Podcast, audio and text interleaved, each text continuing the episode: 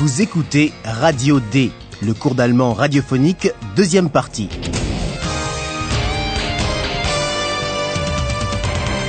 Une collaboration de l'Institut Goethe et de la Deutsche Welle. Auteur Herat Mese.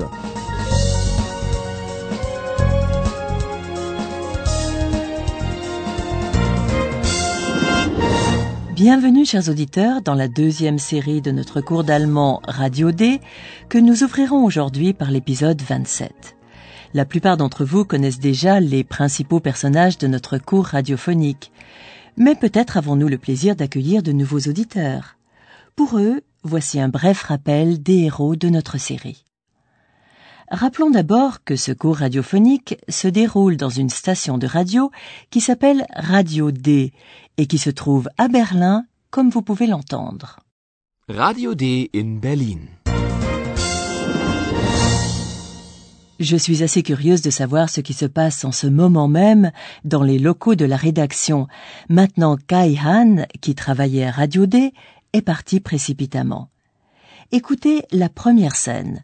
Notez qui est là, quelle est l'ambiance et autour de quel sujet la conversation s'articule. Guten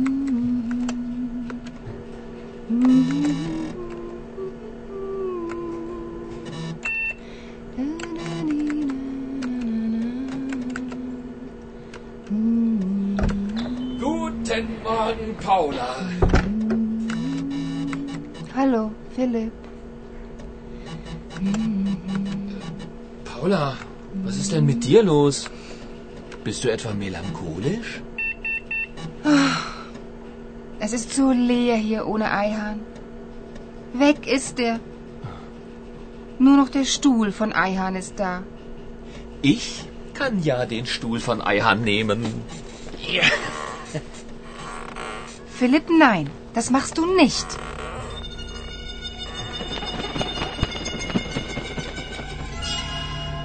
Der Stuhl gehört jetzt mir. Eihahn hat mir meinen Namen gegeben. Er hat zu mir gesagt, Eulalia, deine Stimme ist schön.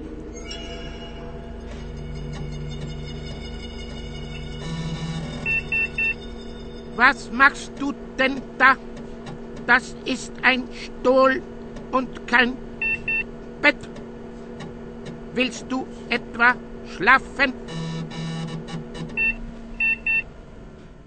Vous avez d'abord entendu les deux journalistes, Paola et Philippe, dans la salle de rédaction de Radio D. Paola est d'une humeur un peu mélancolique. Philippe, au contraire, est d'excellente humeur. La conversation tourne autour d'une chaise, Stuhl. Paola fait le deuil de son collègue Ayhan. Sans lui, elle trouve que la salle de rédaction est bien vide. Seule la chaise grinçante d'Ayhan rappelle son souvenir. Es ist so leer hier ohne Eihahn. Weg ist er. Nur noch der Stuhl von Eihahn ist da. Combien de fois le couinement intempestif de cette chaise a tapé sur les nerfs de tout le monde. Et maintenant, cet objet serait censé prendre une signification particulière.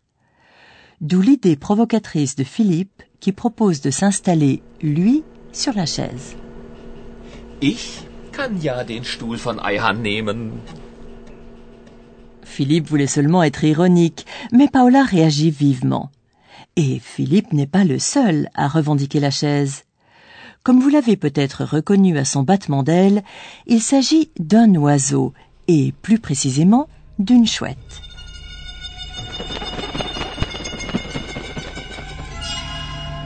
Der Stuhl gehört jetzt mir.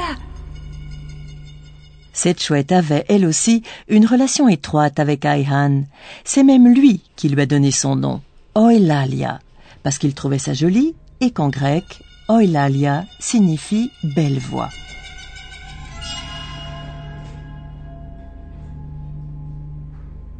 Eihahn hat mir meinen Namen gegeben. Er hat zu mir gesagt, Eulalia, deine Stimme ist Schön. Évidemment, Eulalia a accepté ce nom avec joie. Nous ne pouvons malheureusement pas vous en dire plus sur les origines de cette chouette, mais peut-être finira-t-elle par nous livrer son secret. Eulalia est apparue un beau jour alors que Paola et Philippe enquêtaient dans un château du roi Louis II de Bavière, et depuis, elle est là, tout simplement. Eulalia s'installe donc sur le fauteuil d'Aihan et semble vouloir s'y endormir. Mais quelqu'un lui fait remarquer qu'une chaise de bureau n'est pas un lit. Was machst du denn da? Das ist ein Stuhl und kein Bett. Willst du etwa schlafen? La voix que vous venez d'entendre, c'est celle de Kompu, l'ordinateur parlant de Radio D. Normalement, Kompu reste en dehors des discussions, mais aujourd'hui, tout est un peu chamboulé. Kompu est celui qui informe Paola et Philippe de leur mission, et bien entendu, il est toujours parfaitement au courant de ce qui se passe. Comme maintenant, par exemple. C'est lui qui remarque le premier qu'un message d'Aihan est arrivé. Écoutez la scène. Que fait Paola? Faites attention au bruit d'ambiance.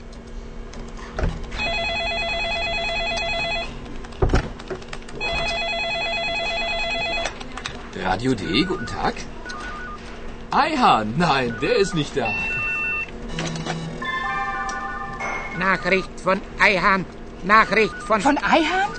Was schreibt er denn? Zeig mal. Liebe Paula, Na klar, zuerst kommt Paula. Eulalia, liebe... Lies mal laut vor. Also, liebe Paula, liebe Eulalia, liebe Josephine. Ja, hallo, hier bin ich. Hallo Josephine. Ist es schon so spät? Willst du schon aufräumen? Wir haben eine E-Mail von Eihan. Und Was schreibt er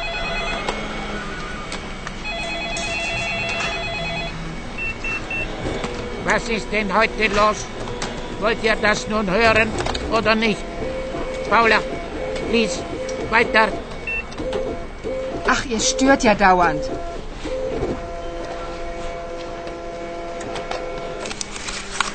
Lest doch selbst.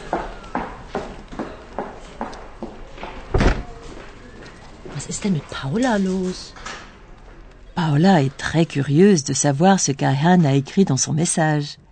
Mais comme elle est sans arrêt dérangée, elle imprime le message et quitte la pièce. Maintenant, Paola est vraiment en colère. Écoutez-la encore une fois. Ihr stört ja dauernd. Lest doch selbst. Philippe n'est pas franchement ravi de voir qu'Aihan a pris contact avec Paola. Na klar, zuerst kommt Paula. Aihan a écrit à tout le monde et énumère les noms les uns après les autres. Et dans cette liste, une nouvelle personne fait son apparition. Écoutez comment Philippe la salue. Hallo Josephine. Ist es schon so spät? Willst du schon aufräumen? Philippe a salué Joséphine. C'est la bonne fée de la rédaction qui fait du rangement le soir et a parfois de drôles d'idées. Oh, Compo a l'air d'avoir reçu une nouvelle amusante. Écoutez encore une fois ce qui se passe à la rédaction. Comprenez-vous de quoi il s'agit?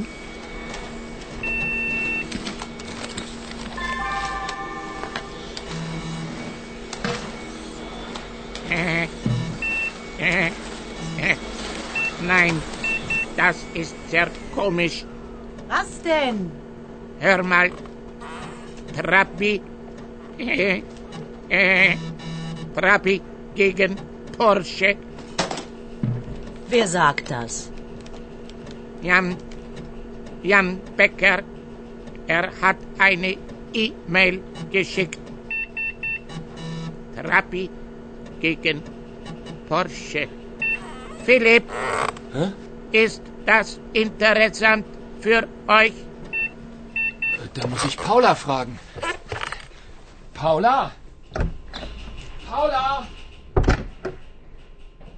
Avez-vous reconnu le nom de deux marques de voitures? Il a été question d'une Porsche, Porsche, et d'une Trabi. Pour le moment, j'ai du mal à imaginer ce que peut bien signifier Trabi contre Porsche. En revanche, nous avons une indication utile. L'expéditeur du message est un certain Jan Becker. Jan, Jan Becker, er hat eine E-Mail geschickt. Apparemment, ce Jan Becker joue un rôle important. Mais que veut-il donc à Radio D? Avec toute cette agitation, Compou ne trouve pas le temps d'en dire plus. Et je doute que Philippe et Paola aient entendu le nom de l'expéditeur du message, puisque Compou se contente de répéter Trabi contre Porsche. Trabi gegen Porsche.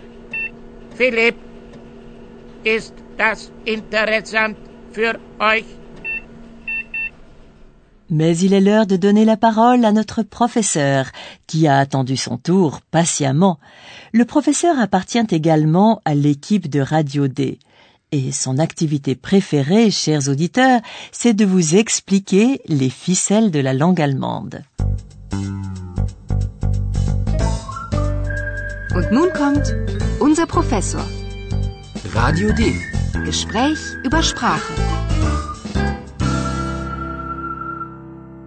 Bonjour chers auditeurs. Contrairement à ce qui a été annoncé, je ne vais pas aujourd'hui vous parler de langue, mais vous donner deux conseils pour faciliter la compréhension.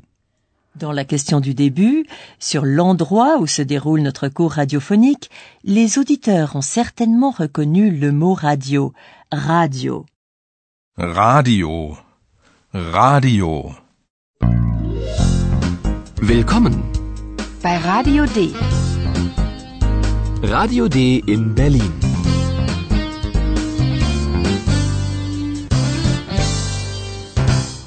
Je le pense aussi, car radio est un mot international. Un mot donc que vous connaissez certainement dans votre langue d'origine ou dans d'autres langues étrangères, même si la prononciation varie. Si vous vous concentrez sur ce type de mot, vous verrez que vous comprendrez plus facilement le contexte ou l'ambiance d'une scène. Essayez donc avec l'exemple suivant. Reconnaissez-vous des éléments internationaux? Melancholisch. Melancholisch.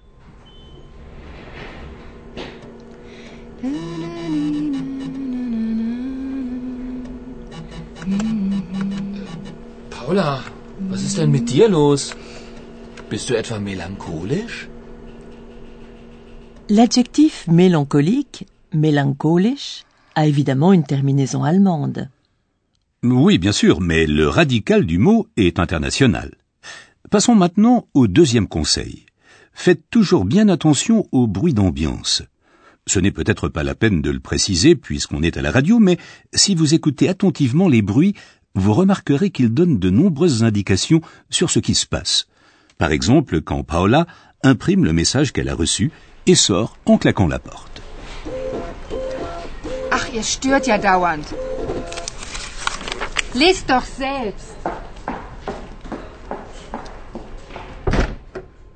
Merci professeur.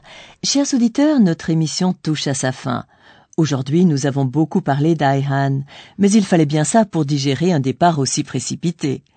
J'ai du reste lu entièrement le message qu'il a envoyé à la rédaction et je peux vous assurer qu'il va bien et qu'il est content d'avoir retrouvé son père en Turquie. Entre-temps, Philippe a demandé à Paola si elle veut enquêter sur l'indice envoyé dans le message Trabi contre Porsche. Trabi gegen Porsche.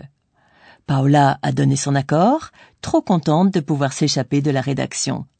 Dans le prochain épisode, vous découvrirez ce qui attend nos deux journalistes.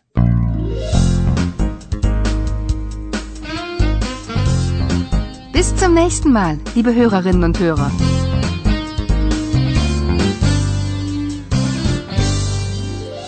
C'était Radio D, un cours d'allemand de l'Institut Goethe et de la Deutsche Welle. Und tschüss.